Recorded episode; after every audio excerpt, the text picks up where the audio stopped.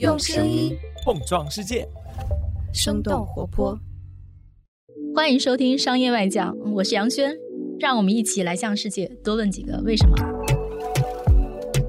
在这个快速变化、信息爆炸的世界，挑选你不容错过的商业现象，了解以不变应万变的本质逻辑。嗨，大家好，欢迎收听这一期的《商业外讲》，我是杨轩。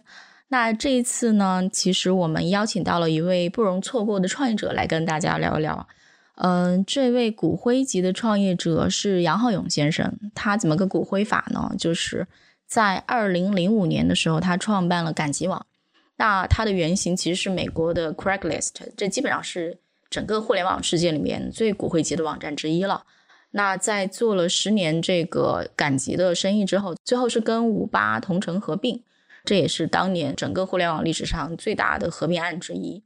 嗯，在之后，他是带着非常高的股份比例，嗯，其实也相当于是非常多的自有资金，开始了他的第二次创业，就是瓜子二手车。就是二手车这个赛道啊，就虽然它的产品服务可能不是所有的同学都用过，但这个赛道的确是一个很有意思的赛道。为什么这么说呢？因为这个是大家公认说车或者二手车是一个万亿级的大赛道。所以基本上，就当年所有的大基金都投入了这个赛道，而且这个赛道呢，也一度是整个互联网世界里面广告战打的最凶猛的一个赛道。但是回过头来看过去的这五六年的发展啊，你会发现说，哎，一地鸡毛，就是当年的大玩家现在过得都不好。比如说哈，像人人车，那当年也是拿了滴滴的几亿美金，但是当年媒体用的标题叫做“原地解散”，它是基本上就是。只留存了一部分自己的车源客户信息，然后最后并入了五八同城。然后当年上市的优信二手车，呃，非常不幸，它一路在呃出售自己的核心资产，出售自己的金融业务，出售自己的 B to B 业务，但到现在，呃，它二零二零年还是亏了二十亿。这个赛道就是总结下来就是很不好做。那瓜子基本上是现在目前硕果仅存的一家。公司这个赛道不好做的原因，其实是因为说它是一个没有一个固定解法的这么一个领域和行业。瓜子的故事也很特别，我觉得大家其实也可以就是有一个很有意思的思考题啊，大家也可以想想，就是说如果你是在这个赛道里面创业或者从业，你会怎么办？你会选什么模式？你会用什么打法？那为什么我说这个领域里面没有固定打法呢？就是我们。从瓜子的经历来看，他其实经历了好几次大的模式变革。然后最开始他的广告语叫做“没有中间商赚差价”，就是 C to C 模式，一头从普通消费者手里收车，另一头就卖给普通的消费者。这是当时他们的第一个模式。啊，这个模式是一个非常轻的互联网模式。到了第二个模式变革的时候，他们就说我要自己做重，就是一方面他们自己去开线下店。另一方面，他们用自有资金去把车从车主手里收过来，然后车变成自己的，然后来卖，这是他们的第二阶段模式。这个阶段，我我记得我们当时写了一篇文章，叫“刀锋上的摇晃友”。刀锋上，就这个形容词形容当时这家公司的处境，的确是蛮准确的，因为它有极大的就是这个风险。然后到了第三阶段，其实就是最近他们又有一次新的变化。如果你看过脱口秀大会，或者是在公交站牌上注意到罗永浩给他们打的广告，但这背后其实是一个非常轻的新的电商模式，就是说你在网上买车，然后你到了之后七天退货，这个整个环节里面其实就没有线下看车这个环节了，就是说他他以前花了很多钱和精力去做的线下店这个部分，就相当于说 cancel 掉了，就去掉了，这其实是也是一个巨大的呃，巨大的模式变革，任何一个模式变革，我想了解商业的同学应该都知道，说也就对应着非常大的组织的变化，然后人心的动荡。那我自己也是蛮好奇啊，就是说为什么浩友能够做这么大的变化？他难道心不慌吗？那我觉得所有的同学也可以问问自己，如果你在这个领域里面是你来做，你会怎么做？我觉得这是一个非常有趣的思考题。因为这次聊得很尽兴，然后对谈的时间呢也蛮久，所以我们把这期节目分成了上下集。那上集主要还是围绕瓜子的以及整个二手车市场的业务模式瓜子的几次模式转型。那下集呢，更多会围绕说创业者的心路历程以及对公司管理的一些看法来聊。那接下来呢，就有请浩勇跟大家聊聊这个话题。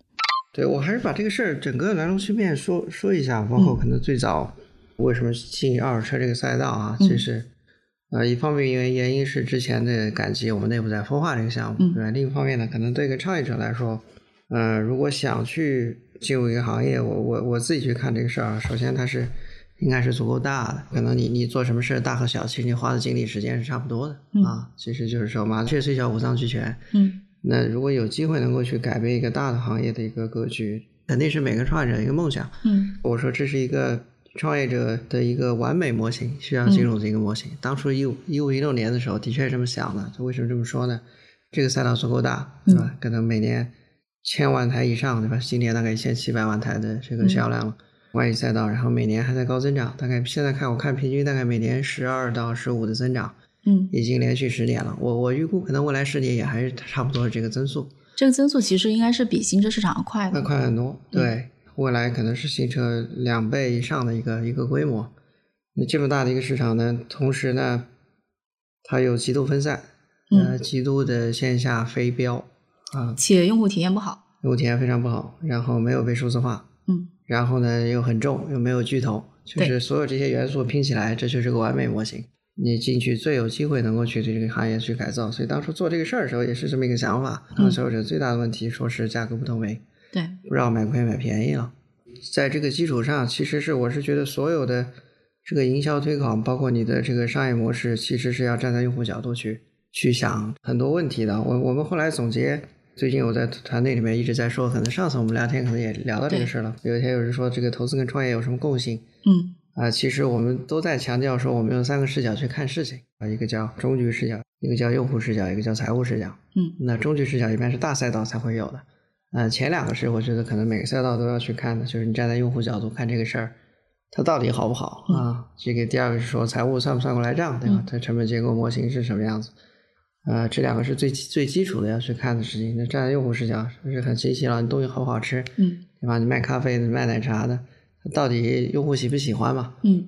所以当时站在用户视角的时候，我们看的就是说，如果消费者价格是一个痛点的话，所以我说所有的商业模式、所有的定位、所有的这个初期的这个切入点，这个单上你总得找一个点去切入进去。对。啊，那我们当时就说，如果价格是个问题，我们就解决价格的问题。所以我们当时呢，刚开始做的是相对比较新的，这是一个创业者天然从互联网进去的时候，嗯，C to C 模式，对，所以最早做的是 C to C 模式。我们说这个这个没有中间商转上架，对吧？对，那广告语其实，我觉得这个深入人心的这个一方面可能是创意还不错，但是我觉得背后还是他说中了很多消费者的痛点，所以这个消费者他就认，他认以后呢，就会带来他的行动，就是说你的流量就会涨得很快，你的品牌知名度也会增长得很快。我印象中，当年就是在财务视角这件事情上，我觉印象中你当年有一个非常让大家很震惊的判断，就是说，你说大概用十亿人民币把这个用户心智和你能买的广告买到底。与此同时，你当时算出来是说四万台每个月你就能把这个整个模型打平，这个财务的账就能算过来。我印象中是不是你们后来就一度是做到了这个四万台这个量的？但是你们后来你这边也坚决的改了模式。我今天还是我跟很多人说，C C 模式在海外是可以跑通的。嗯，我还是这么坚持认为啊。当时这个问题，我们成交量起来以后，就发现其实中国有不可忽视的，大概有二十万甚至更高的这个量级的这个黄牛，这个市场特别分散，对吧？一千多万辆车，十几万的黄牛，二十万的黄牛，人均不到一百台的销量啊。大量的车商是在二手车市场，或者是甚至他都没有一个场地在市场上，就是一个行商，我们管叫行商收车卖车。嗯。的这样的一个市场，他们就盯上我们这块地方了。所以就是说，商业模式其实里面有一块这个这个人性的东西，它就会啊，这个行业因为它是个有柠檬效应，没有人知道这个价格好。但是我在这个行业里面待的足够久，我就是你这个车况一发布上来，我立刻就知道这辆车。它自己是个人工 AI，性价比高不高？对，但是消费者是要看很久才知道。所以这些好的车呢，我们内部把车源分成 A、B、C、D 类，那最好的这些 A 类的车刚上线就被车商盯上了，盯上以后呢，他就。假身份证啊，或者换啊伪装啊，然后去很快就收走了。对他去把这个车收走了。我们用了很多的算法呀，包括线下的考核这个东西，但是还是解决不了，算法解决不了人性问题。我忽然想到，这有点像有段时间，中国的房地产市场，有些炒房的人是会跟房产中介有些长期合作的，就是说是有损盘或者说有好的房子，你提前告诉我，我给你一笔费用。对，嗯，有点像任。何市场，当它不是一个完全公开的、存在柠檬效应的时候，都会是这个问题都会出现。啊，这这种这种问题，你算法是解决不了的啊。嗯所以，嗯这个车贩子肯定是压价的。嗯那那当他压价的时候，卖家的这个这个车也没卖到一个好价格。嗯买家呢，其实这些 A 类的车他也没买到，对吧？那我们的广告说是卖家多卖钱，买家少花钱，那这个这个就出现问题了。当时还有另外一个问题慢慢开始出来了，就是我们对车的质量很难做严格把控。消费者说我在你瓜子上买的车，如果出了问题，谁来解决？嗯，在这个里面，因为它这个 C to C 的撮合交易嘛，对，我们只能暴露车况，但对车况的这个很多消费者说，你能帮我把车况，对吧？让我买到了一个放心的车，对吧？而不是让我自己去做判断。嗯那那这样的一个需求来以后，这两个问题加在一起，那我就说，可能只有做重才能解决这样的一个嗯。一个问题。这是个在那个时候自然而然想到的一个一个办法。而且我觉得你当时的想法有个挺特别的地方，比如说，如果继续做，让车贩子继续做，其实应该是非常好涨量的。就比如说，当时你们嗯财务模型里面算的说，四万台一个月，然后这个能打平，这个量应该就很快就做到了。能做到。对啊就是说，你后来想了想，还是不是按财务逻辑去走？对，不是按财务逻辑去走，而且我觉得它可能有天花板，就是嗯二手车市场太大，你做到四万台、做到八万台，可能都能做到。嗯但是呢，它的问题是说，如果用户体验不好，用户觉得嗯他不来了，你长期你也做不大。从财务角度，站在用户角度，你你做了一款产品，你要说去改变商业模式，它用户体验一定是足够好的。嗯它的用户体验如果不好的话，那做这事干嘛呢？它这个商业模式其实也是一个也是个伪命题。你涨到一定规模以后嗯，它量就不增长了。对我们来说，我们希望能够去改变行业，让价格透明的这些问题都没有被解决。我觉得还是跟你的是就是心态也是有关系的，因为你其实是第二次创业，然后第一次创业，啊、的确是，的确是我我觉得可能两次调整其实都有这个都有这个想法。我我一直在说，我说我第二次创业图啥，对吧？就是这个，也不是图钱，也不是也不是说这个要证明什么东西，就是更多是说你有机会能改变一个大的行业，这个行业它大到足够影响每每一个消费者。那这个嗯事情如果能做一个事儿。对团队来说，对我自己来说，可能都都至少值你这二次创业，因为他创业是蛮辛苦的，就是这个这个再去努力，否则否则目的干嘛呢？那我去做投资也蛮好的，对这个对，挺轻松的。当时你们想转这个比较重的这个模式，嗯，是有很多人有质疑的，因为说做重就意味着说你要压资金去开线下店的话，这个事儿管理成本其实很高。对，在当时那个场景呢，就是你看了一遍整个商业模式。碰到这样大的一个问题，做重是唯一解。唯一解的话，那很多时很多问题在那个时间点是看不清楚的，去做重到底会怎么样，嗯、对吧？但是这个你也只能往那去走，你走过去边走边看呗。我们也这个融的资金也还足够输出去，把这个模式能趟出来，嗯、所以我们就开始去。类似于一种这个线下连锁店的模式，而且重的模式呢，在国外其实有先例的，就是我们看到的这个卡瓦纳，嗯，呃，就是这个 CarMax 大概一年也是百万台的销量，嗯，它的用户体验也不错。其实从一八年到现在啊，我觉得长话短说，中间经过疫情，其实我们的这个整个围绕这个成本结构做了很多轮迭代的优化，嗯，线下的这个二手车它做重起来以后，其实。比我们当初 C to C 就复杂多了，就是你要解决资金的问题，你要给消费者放贷，这里面要跟银行去合作。贷款呢，你还要解决做好风控的问题。嗯，这个风控问题是个很大的问题。其实说实话，如果你整个的这个呃风控体验做的不好的话，是能是能要命的。在疫情期间，其实我们的这个也看到这个坏账的问题，其实是一个让我们也很紧张的。那幸好我们的这个整个的财务风控做的还不错，就是因为风控的问题，其实在二手车行业它非标品整个。我觉得好在我们一直守的是说，我们我们不做三方的这个金融，我们只做自有场景的金融。自有场景呢，确保这个贷款的真实有效，这个是非常非常重要的。这个二手车很多的违约其实来自于呃骗贷啊、欺诈啊这些行为的。那第三个呢，就是一旦做自营后，消费者其实对这个呃我们叫保卖的模式，其实也不叫自营啊，就是我们给消费者兜底。嗯，然后我们自己做准备，把车卖给这个买家。那这样的一个场景，买家对你的质量就是说，哎，你你既然瓜子做了保卖模式，我这个所有质量问题我都找你。那那在这样一个一个场景下，你你首先你财务账要算得过来，第二你的整个的准备质量要足够好，否则消费者就会投诉，就会退车。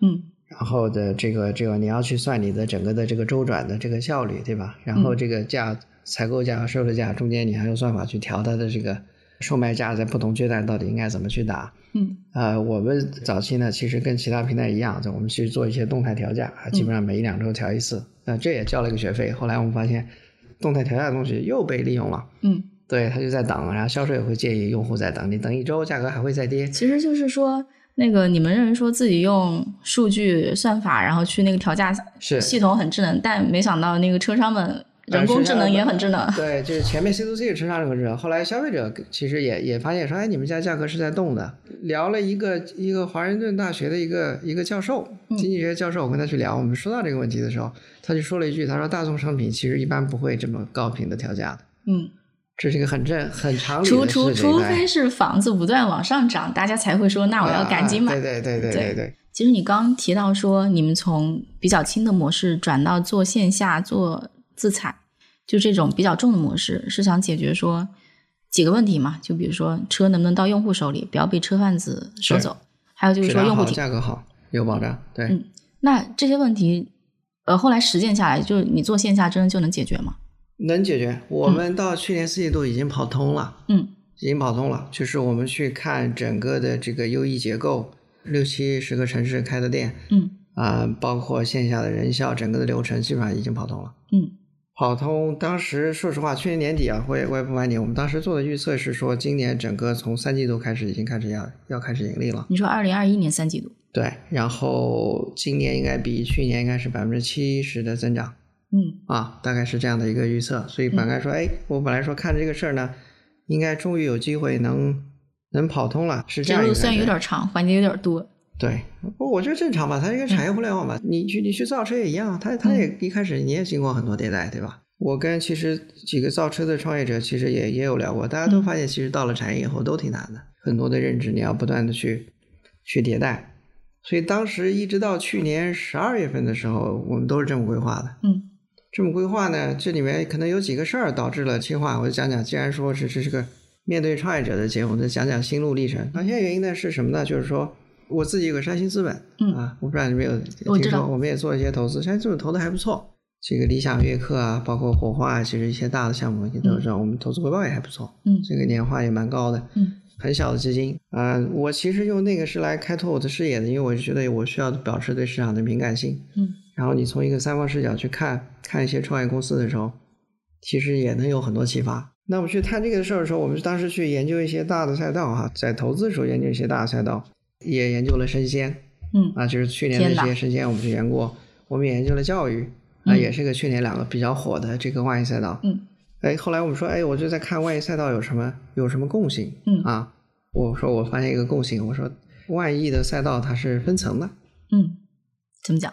分层的意思就是它不是一个商业模式把这个万亿赛道全部吃掉了，嗯它根据不同的消费者人群呢，它其实是个金字塔，嗯最头部的有一些做精品的，嗯然后中间做中间段的，嗯然后还有一些最大的基盘的，其实是它是价格是最便宜的，最面向大众的。嗯但这三块呢都有机会能做下来，嗯呃，活下来，只要你做的运营的足够好。嗯那其实你去看头部的话，比方说教育赛道，对吧？嗯这个一对一其实就是那个金字塔嗯啊，因为它价格最高，用户体验最好，嗯，但是有这样的需求。也相对比较小，就是对，付得起那个钱的它是最小的那个。中间赛道呢，其实叫一对多，小班课小班课一对多，一对六。啊，大班课模式是说我们说那个金字塔最下面的，嗯对，所以最值得投资的是最下面那个，嗯就是一对多的，因为它消费者人群最广，最有机会。对，中间段的也值得投，嗯上面那个就会辛苦一些。对，而且商业模式呢，你你你要做要做的话，你只能在那个上面看，你把的人群做透。嗯，所以他们的这个增长呢，其实都应该是说，哎，你做数学应该做英语，做语文，嗯就是围绕你的这个中间的这个人群持续对时间展，你不能上下跳。我一直不觉得头部的用户应该往下走，走到大班课去了，那是挺难的，因为你用户不可复用，对吧？这是一个分层。然后如果你去看生鲜的话，其实也很类似。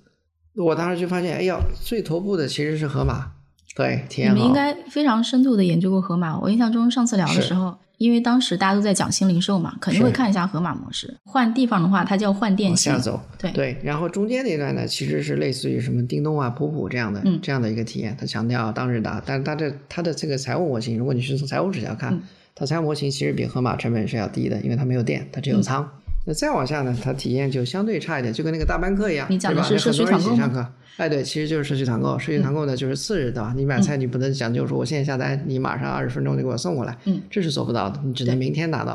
但是市场盘子大，呃，便宜，对对，因为它的履约成本达到了极致，嗯，所以它它有机会能涨得更大。所以你去看这个盘，这三个盘其实这个这个社区团购和中间这段其实是资本进去最多的，对吧？打的最凶的最厉害的。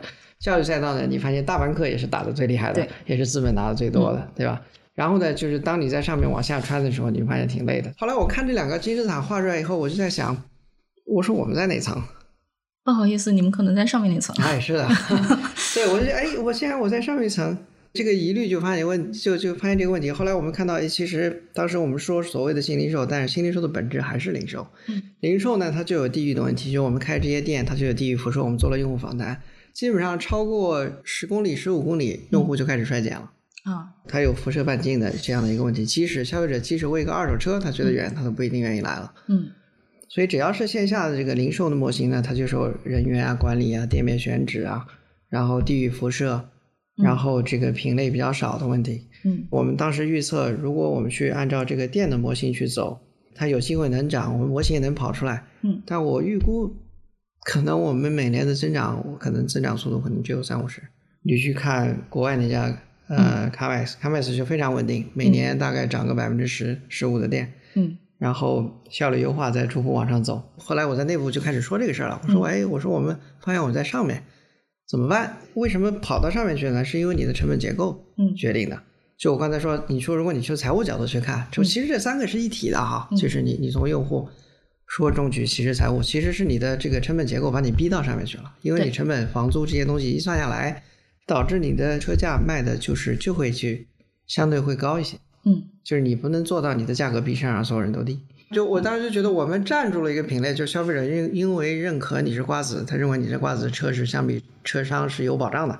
我印象中你们当时收收收，大概后来是收到了有，你们也标的很清楚，是九还是十几的一个一个一个服务费。我们已经抠的特别细了。这个长话短说啊，我们就说你的成本结构决定了你只能往上走，往上走的就是你的价位相对会偏高一些。这是一个在我在我脑子里面一直在转悠的事儿。如果类比盒马或者说生鲜市场，就比如说哈，比如说我妈觉得盒马很贵，但她觉得说我们家旁边菜市场还可以，但菜市场其实它是一个由菜贩子组成的一个松散联盟，是就是菜贩子他可能自己会撇掉很多成本，他可能不交五险一金啊，可能也不交税，对，他然后养活自己就行。养活自己，然后自己哎养活自己，给自己开工资，然后工作时长也非常长。嗯还有一点，就比如说这个菜是我自己的，我照顾的比较勤快，我经常洒洒水，我的菜的损耗率比较低，哎，是的，反而就是说它好像不是你用心程度也更好。哎、对，是就是说好像就是说这种散兵游泳组成一个松散的盘子，它其实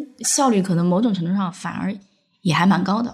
后来到了去年年底的时候呢，我就我我们有个战略团队，我这样团队就是我们说研究一下卡瓦达的电商，嗯，然后呢，在那个时候呢，其实量已经开始起不错，哎，我看它增长增速还挺快的，嗯，但是我们之前呢，更多是从财务视角去看这家公司的，嗯。就我们看它的财报，发现，呃，销量也还好，也就也就一二十万台，说还好吧，也没有说被证明怎么样，嗯。这个疫情给它一个比较大的一个拉动啊，嗯在那个时间点，我们第一次开始就站在用户视角去看卡瓦纳的这个嗯整个的这个体验。嗯呃，研究完以后，我就当时挺震撼的，就是嗯我们在看这个事情。呃，我们看了它的整个的体验，它的用户的推荐值是很高的，九十多，它的 NPS 好像有八十三，九十多是指什？这个数据意味着什么？就是九十多是什么概念？就是五分的基本上要占到八九十，嗯啊，四分的也得说一两分的基本没有。嗯啊，其实基本上用的人都好。八十是 NPS，、嗯就是你问他愿不愿意推荐给朋友，他说愿意。嗯，这是很吓人的数字很。吓人数据。那基本上你看到这个这个进推荐值，这个商业模式基本上没什么问题了。嗯它一定是个口碑传播，对红开去跑的，对吧？这个这个 Uber 当年差不多也是这个八十的进推荐值吧。就是我们把所有关键词，他们给我看了一个图，有很多关键词，嗯啊、不是便宜，不是那个 cheap，最大所有人都提的叫 easy，方便。啊，方便简单。哎，我们触动挺大的啊，我们开始去看。十二月底的时候，我们这个这个团队不是有、我们每年年底会做一个复盘嘛？嗯他会总总结啊嗯，然后做明年规划。当时我们的规划还是按照那个这个开店模式，规划的这所有的这个财务模型都是照那个做的。嗯，呃，我们跟这个我们投资人沟通都是照这个去沟通的。然后这个大家觉得 OK 挺好的啊，你们就往往前走吧。然后这个团队也是准备着这个努力了，大家就已经开始说圈层中年各种各样这个优化调整，终于这个模式稳定下来，可以持续去走了。所以那个那个东西作为我们战略的最后一趴，就是我们请战略团队给各个团队去分享，呃，说这个事情啊，我们说卡瓦纳为什么好，然后我们还呃找了一些他在海外宣传的一些视频去放。后来看了那个视频的时候，整个团队我们大家看来，大家都挺憧憬的。嗯，他那个视频挺酷的，我不知道你有机会去你你也可以看一下。OK，他说描述的就是一个线上的购车的场景。那当时呢，我们内部有个非常激烈的讨论。那我们其实团队内部就有很多声音说，哎，我们都知道这个东西挺好的，但中国可能不太成立，因为美国它的基础设施好啊，它这个这个车况质量有保障啊，美国的这个消费习惯可能也不一样啊，而且美国二手是个非常成熟的市场，新车一千七百万，二手车四千万，所以大部分用户更多的人是买二手车的，那么对他来说，二手车买车是他生活中可能几十年血液里面的东西。那这样一个场景下，说你线下我本来也不担心车况。嗯，那我在线上买，那不就是换到线上吗？对吧？然后我坐家里把车给我送过来，那当然体验好了。对。然后我们一月份就开始内部团队就说，哎，这个这样的一个模式是不是我们的一个选择？嗯。然后我们团队就当时就就有各种各样生意，就是说，哎，第一个，第一个切换中国时候未到，哎，肯定是不行的。大家会说，哎，老大你要做了切换，我们转化率会大幅下降，消费者看不见车怎么办？后来我们就做了用户访谈，我们请了这个这个三方，那段时间我还去了上海，嗯。我们就访谈我们的用户，啊，体验好的，体验中等的，体验不好的，嗯，啊，我们在后面听，啊，其实很多用户是排斥的，说你开玩笑，不不让看车买，啊，怎么可能呢？嗯，对，那我们后来就就把我们这个问题，把这个商业模式通过三方描述给这个消费者，说，哎，如果有这样的一个模式，我们可以送车上门，接不接受，对吧？然后七天可以退，不满意可以退。第一个是认为说你不可能免费啊，一定是在里面藏了费用。第二个是说。你你们账算不过来，你们早晚会挂的。嗯啊，就就说这个东西，然后真说说，别想公司会不会挂，我就告诉你，我一定会免费，能不能接受？我我觉得这帮那个消费者不知道为什么那个觉悟还挺高，还会替你操心的。对，对，现在都因为被各种大战补贴都都教育过，他说哎，你这个补贴不可持续，对吧？可能就是薅羊毛薅一阵子。对吧？可能过个半年应该就没得薅了，大家应该都有这个共识。那那我们把这俩，你别想公司亏不亏钱了，退我告诉你，退免费也是这个这个一定是真免费的，你会不会接受？嗯，还是有一部分人说我就不用就不接受。嗯啊，尤其是一些大概四十岁左右，嗯，他们觉得不可能啊，不可能，我一定要看车，你不让我看，我是我是这么重要的一个事儿，十万块钱的，对对吧？不看车怎么能买？有些女孩子。说我不敢去二手车市场，啊，嗯，她觉得远害怕，说我不懂车，嗯，我不懂车，你让我看我也看不懂。然后呢，还有些人说，哎，是差不多得了，反正你们大品牌，我就我我我懒得跑。假如说你们去做用户访谈，中间只有一部分用户接受就是这个新模式，嗯，那会不会意味说，在蛮长一段时间，你们的用户规模都是受限的？就是说，其实你们认为说自己做了一个很大的市场，但是那是从很长期的视角去看。至少在目前的头几年，应该只有很小一部分用户接受你们。有可能，这是我们当时讨论做切换的时候的很大的顾虑。嗯，市场不足够大，掉下来怎么办？对吧？我们公司上万人呢。嗯，怎么怎么养活这些人？怎么去啊走到那儿去？就未来很美好，我们也得别没活不到那时候，对吧？对，车车挂了。然后你去看到电商的时候，它是很难很难被拒绝的。我们说。它两个东西，第一个，它就是你从财务视角看，它的确是成本结构要更好，因为店变成仓了，对吧？然后前线的销售变成客服了，嗯，啊，整体的效率应该都比之前会有大的提升，嗯，对吧？你所有东西交给线上产品来完成了嘛，嗯，它带来的不好就是你其实一部分销售，你的这个大部分的销售，你的用户都会因为你切换了模式会离开，离开你。对，因为大家还是很多人还是想我们今天还是这样，我们就是切换以后，很多用户一听说不让看车就走了。嗯，有这样的问题。嗯，啊，这也是我们为什么要打广告的原因。嗯，就是你这么大的一个品牌了，为什么还要去做这个宣传？我们觉得很重要，需要把这个事儿告诉消费者。其实我纠结了很久，我春节我是在深圳过的。嗯，深圳的时候，哎，我在那门口那个公园跑步，我跑跑远远跑，我说到底做不做？到底做不做？嗯，后来基本上春节快结束的时候，嗯，我就下了决心了。后来我跟跟团队说，我说我要结。你在做这个决策的过程中，就是你跑步的时候，你脑子里在想什么？最萦绕你，对你来讲，你你你想的最多的几个问题是什么？其实就是一个短期和长期的问题。短期呢，就是我们自己模式往下走，基本上能跑通，然后也会有一个不错的增长，然后长期应该能稳定下来，对吧？这个模式已经我们比较熟悉了。嗯，那你去做这个切换，是有很多损失的。哎，短期上不了市了。那那这个都是我们内部要接受，但我觉得内部问题都还好。我们算了一下钱，回下亿可能也还也还 OK，够了。对，我们账上还有几十亿呢，我们还挺开心的，因为瓜子历史上只做了一轮投一个投资，我们只投理想。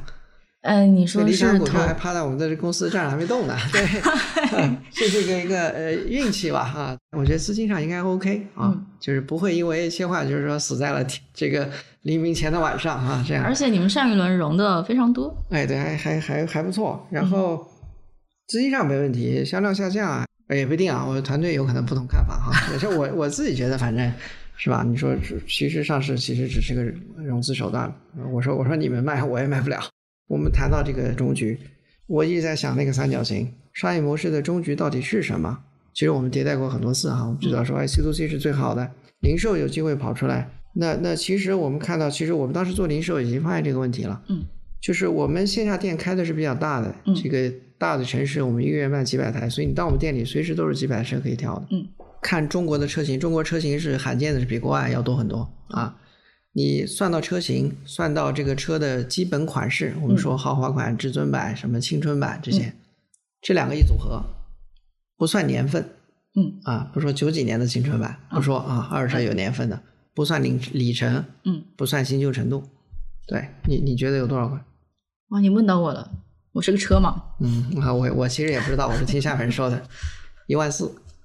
哇哦，啊，再乘以里程，对吧？所以新旧程度，所以它是一个极度非标、极度分散化的这个这个，所以消费者的选择是很重要的。嗯，所以我们很多的用户到了我们线下店，一旦说没有他想要的车，即使有他想车，可能就那两三款，嗯，他要在两三款里面做个决策，其实他是纠结的，啊，他就是说有点不甘心是吗？对我是不是要再看看？嗯，对我去别的车商那也看看，对吧？那到那个车商被车商可能一顿说，可能他也就买了啊。嗯最多选择是是电商带给消费者最大的体验是体验的变化，对就是当你的商品变成无限大供给，对，去这个提供给消费者的这个体验是相比线下模式是好很多的。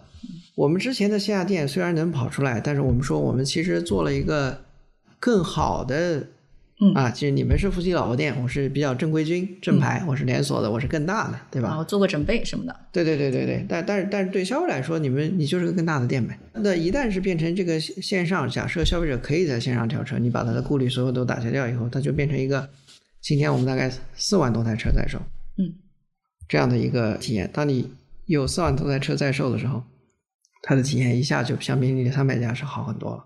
嗯他有的挑了，任何一款车，热门车，几十辆、上百辆可以去找。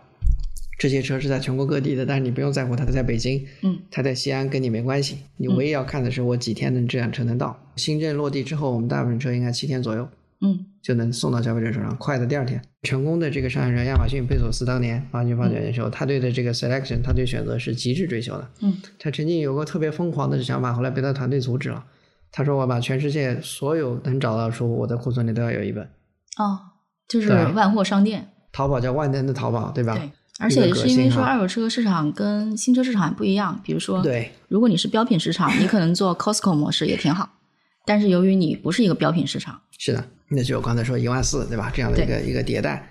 第二件事情呢是什么呢？就是说我们驱动，我觉得电商最大的一个变化，其实说我们今天说消费者，包括九零后、零零后这一代，他们是越来越懒的。嗯，这个懒是贬，也不是贬义词啊。嗯，就是消费者追求更简单、更轻松的这个购物方式。嗯我举一个跟我们这个行业特别类似的一个行业哈。嗯我记得大概十年前吧，苏宁的张近东有过很经典一句话，他说：“嗯消费者永远不会在网上买大电器。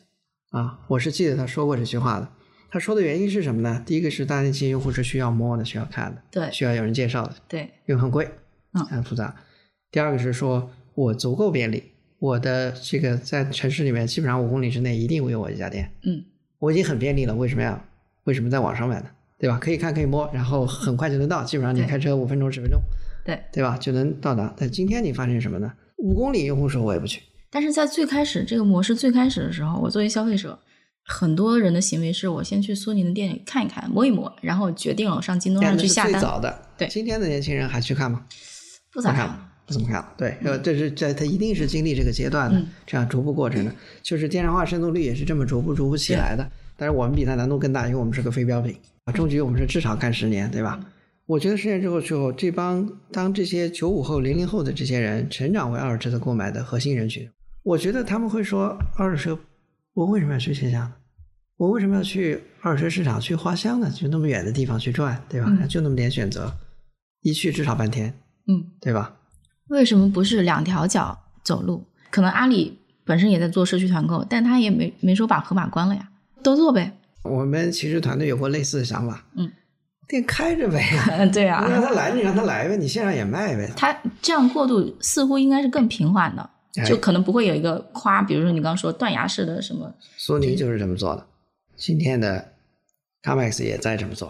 嗯他对 Kavala 的反击就是我也开了线上嗯啊，也可以买。嗯看你看苏宁其实不算成功，嗯原因是包袱。其实沃尔玛做线上也不太成功。我们做线上，我们才发现，其实所有的这个大的组织为什么做模式线化，很多人会失败，嗯在内部孵化项目会碰到这种颠覆自己的商业模式的时候，嗯他去做一个 Me Too，做去去做复制，去、去适应这个市场有多难啊！嗯商业模式里面组织架构都要都要变。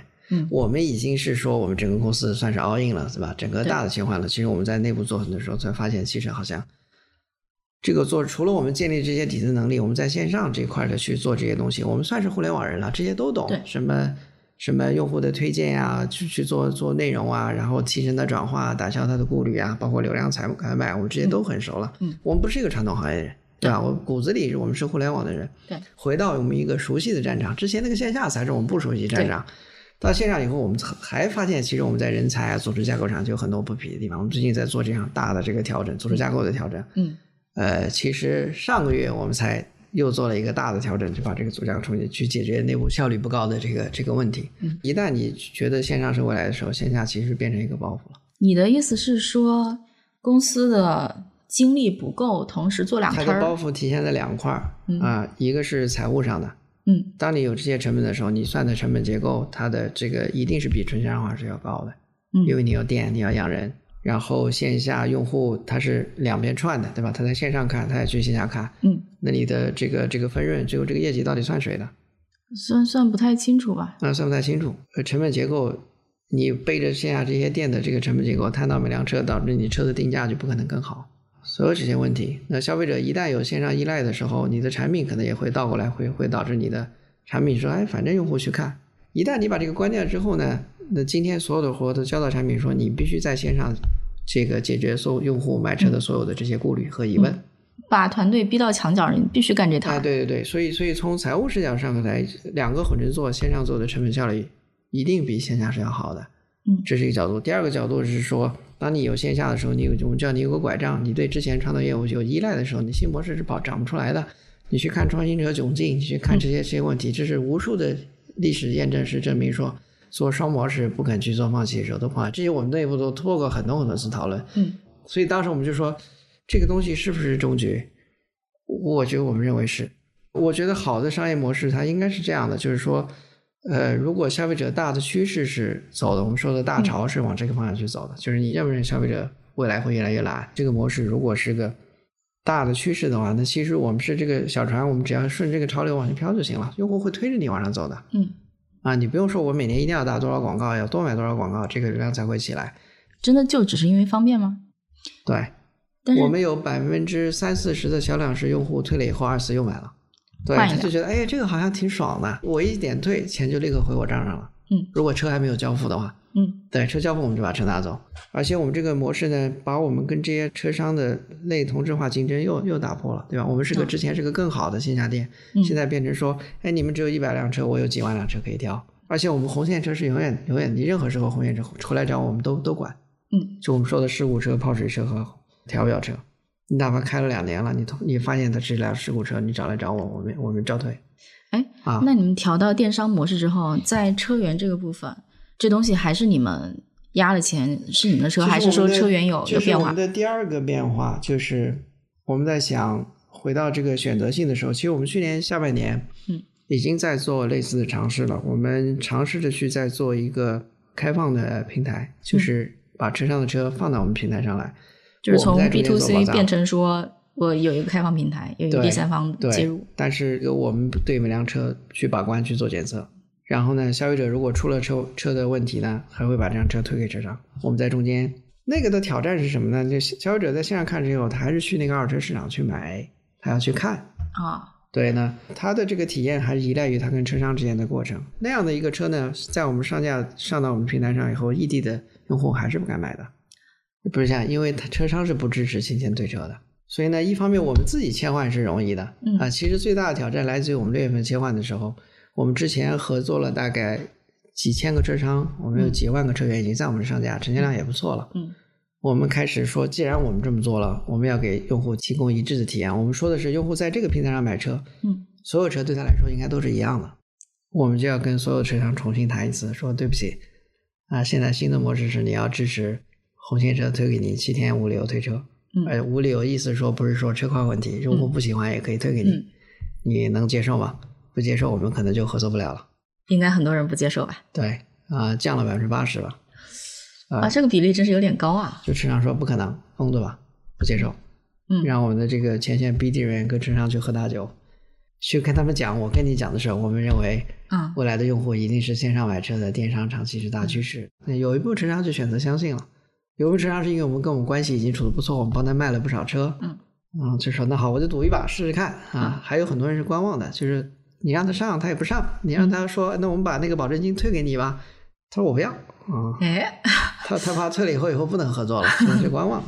但这几个月慢慢慢慢走过来，我们发现车商也开始接受，当他发现哎，接受率好像也不高，就是你按我的标准检测，你如实。告诉我，用户其实没那么傻，他其实也是大老远看这个车，交了定金，把这车发过来，他也是个很郑重的角色。他发现，哎，退车率也还能接受。很多车商说，哎，第一个我价格要标的要合适，嗯，因为现在你在几万辆车里面，跟其他的这个竞争对手在竞争嘛，嗯，那你价格一定要是有优势的。所以我们用多来解决省的问题。是不是也就意味着说，当时车商可能有几个顾虑？可能第一个顾虑就是说退货率的问题。啊，车商是出了店就不认的，之前。啊。啊，第二个说可能一些优质的车商说有问题，我来帮你修。第三个呢，如果有大问题呢，有可能能退啊，但从来没有车商说我不喜欢，这可没有这个事儿啊，没这事儿。对，但是我们是逼着他们去做。但会不会有个问题？就比如说哈，一般来讲，就是相当于你们对车商来讲是个渠道，通常渠道要让，比如说供货方就是按你们的规则走，都得说我们这个渠道。能卖货，我们这渠道卖的货能够占你整个销量一个比较大的比例，那其实就比较好谈了。但是你们这个新模式一切过去，能做到这个吗？就你们的议价能力有那么强吗？淘宝当年也没有那么大的流量，但是其实就是说，我们有一批叫我们叫金牌车商，就是我们重点扶持的，我们流量，你按照我们的规则去走，建议去走的时候，我们会把流量对他们倾斜。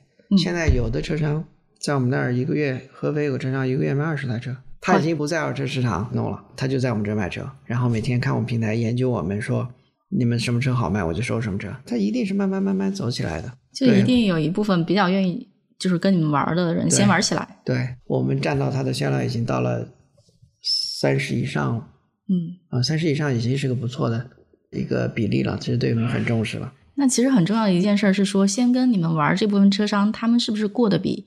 其他传统车商更好，我相信一定会啊，因为帮他们省钱啊，他销售都不用招了，嗯，我们帮他卖，省了这个销售的成本，他不需要养人了，嗯啊，第二个呢，我觉得认为他长期他有可能场地成本也会更好一点。哎，那就是之前那个问题呢，就比如之前你们去做用户调研，发现能接受的人比较少，对，那现在真的实践起来情况怎么样？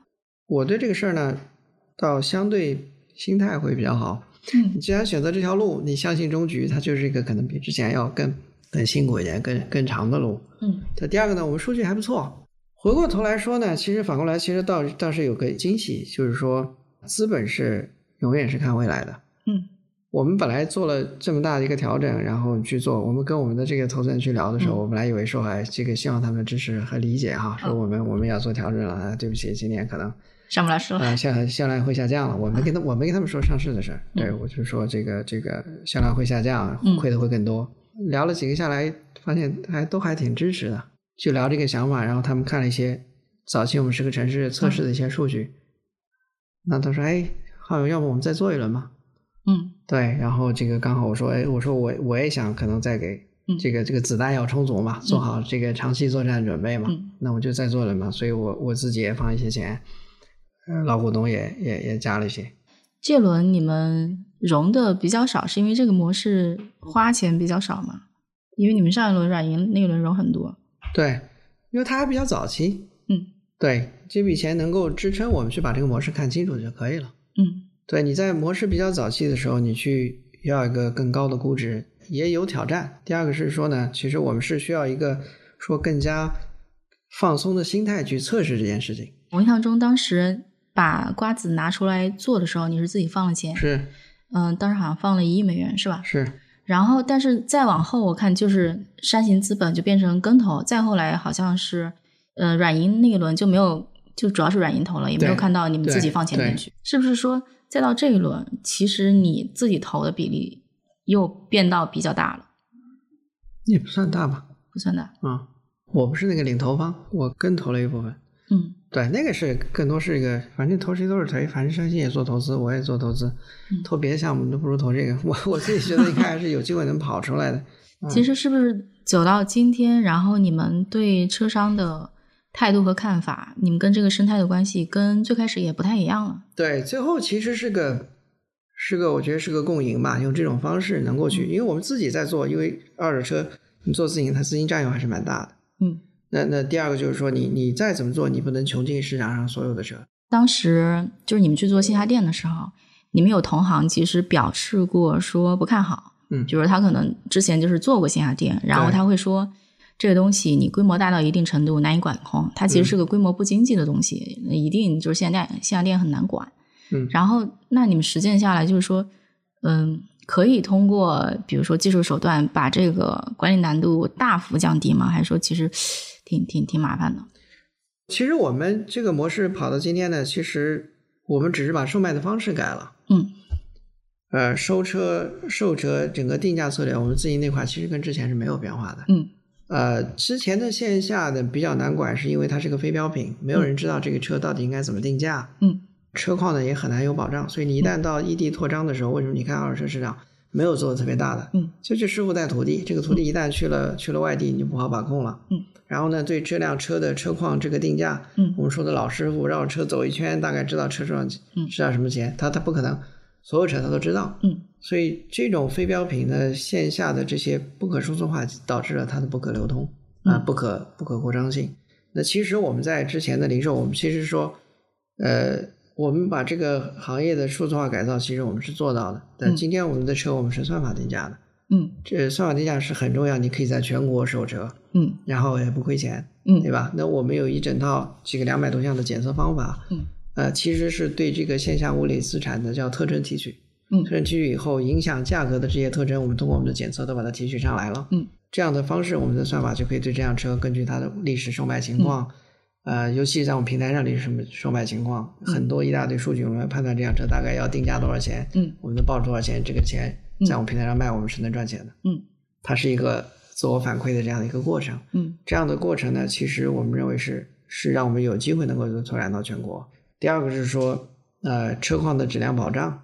对吧？哪些车况有可能会导致问题？红线车怎么怎么判断？事故车、泡车怎么去找出来？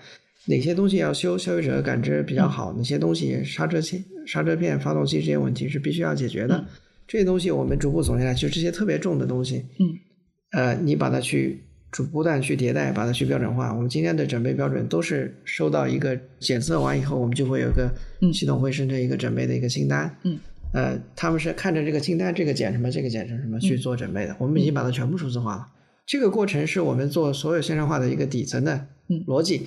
其实就是说，你们从一六年做做到现在，五年过去了，看起来你们换了好几次壳，但是是不是说还是有大量的路没有白走？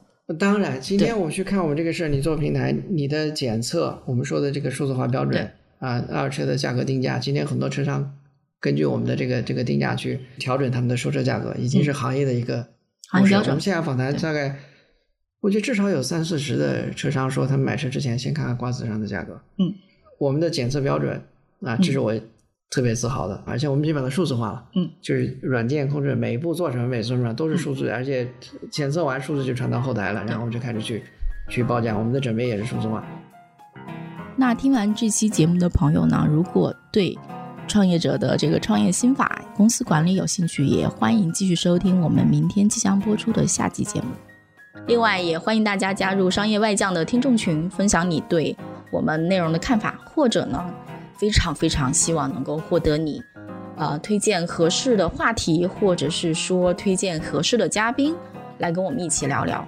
那入群的方式呢，是在生动活泼的公众号里面回复“商业外”，就是“外”是那个英文“外”啊，然后呢就可以扫码入群了。或者呢，另一种方式是，你可以添加小助手的微信号“声 FM 一”，声呢就是声音的那个中文字的拼音 FM。